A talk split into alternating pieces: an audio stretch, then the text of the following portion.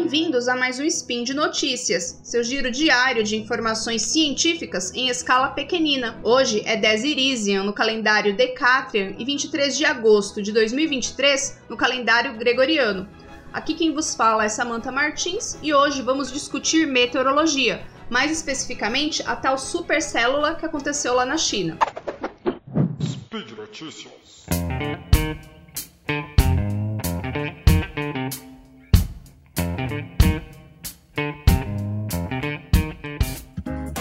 Entre os dias 12 e 14 de agosto, viralizou um vídeo que mostrava uma nuvem de tempestade bem grande, com aparência espessa e com contornos bem acentuados.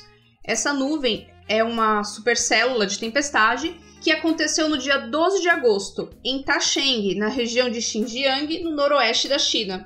A China vem sofrendo com um verão quente e mais úmido que o normal. Também no noroeste da China, um deslizamento de terra matou 21 pessoas. Mas vamos entender o que é uma supercélula, uma supercélula de tempestade? Bom, no espectro das tempestades, as supercélulas são, são o tipo menos comum de tempestade, mas tem uma alta propensão a produzir tempo severo, o que inclui ventos fortes, granizo e granizo grande, né, de tamanho grande e em grande quantidade, e em alguns casos tornados. O que torna uma supercélula diferente de todos os outros tipos de tempestade é que ela contém uma corrente ascendente rotativa profunda e persistente, que nós chamamos de mesociclone. Se o ambiente for favorável, as tempestades de supercélula podem durar várias horas. E o que é necessário para o desenvolvimento de supercélulas? O ingrediente principal é o cisalhamento do vento, que precisa estar presente entre 0 e 6 mil metros de altura. Mas o que é esse tal de cisalhamento do vento? Cisalhamento do vento refere-se à mudança na velocidade ou na direção do vento em diferentes altitudes da atmosfera. Em outras, em outras palavras, é a variação da velocidade e da, da direção do vento à medida que você se move verticalmente na atmosfera. Esse fenômeno é muito importante, pois desempenha um papel fundamental na formação e evolução dos eventos meteorológicos extremos.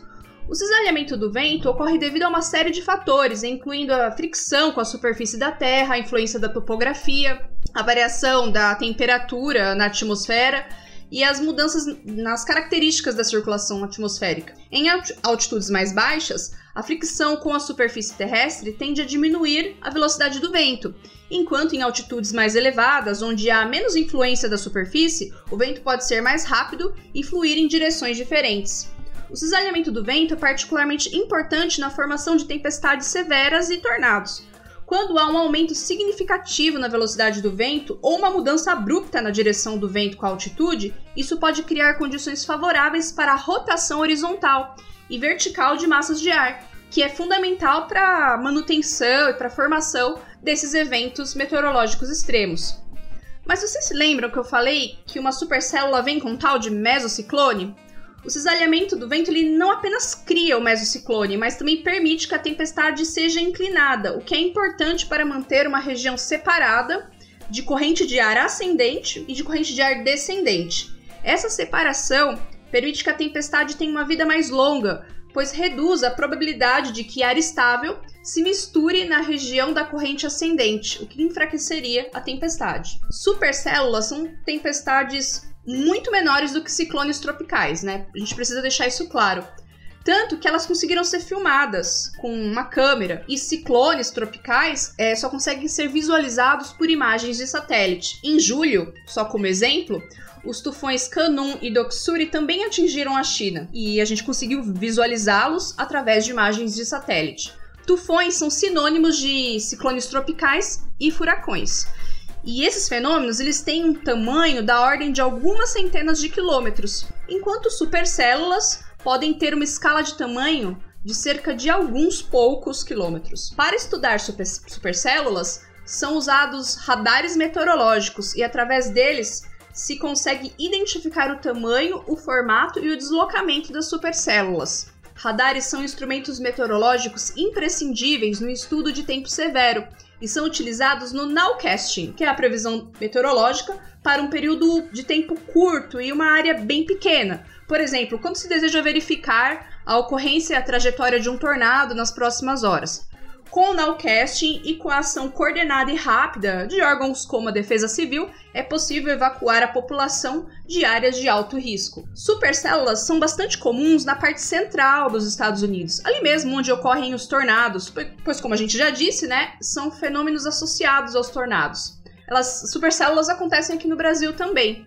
E o caso mais recente e, e bem documentado, e que saiu bastante na mídia, ocorreu em fevereiro de 2021, quando moradores da cidade de Corguinho, no Mato Grosso do Sul, registraram o fenômeno e várias matérias, reportagens saíram na internet a respeito desse caso. Por hoje é só. Espero que vocês tenham gostado. Compartilhem nosso conteúdo e, se possível, torne-se um patrono. Entre em deviante.com.br para saber como. Até a próxima!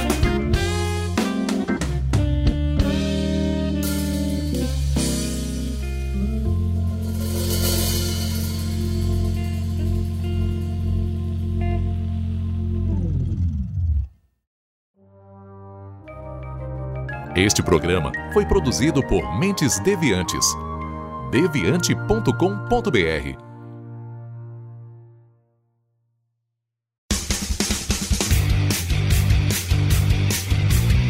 Cortes, edição de podcast.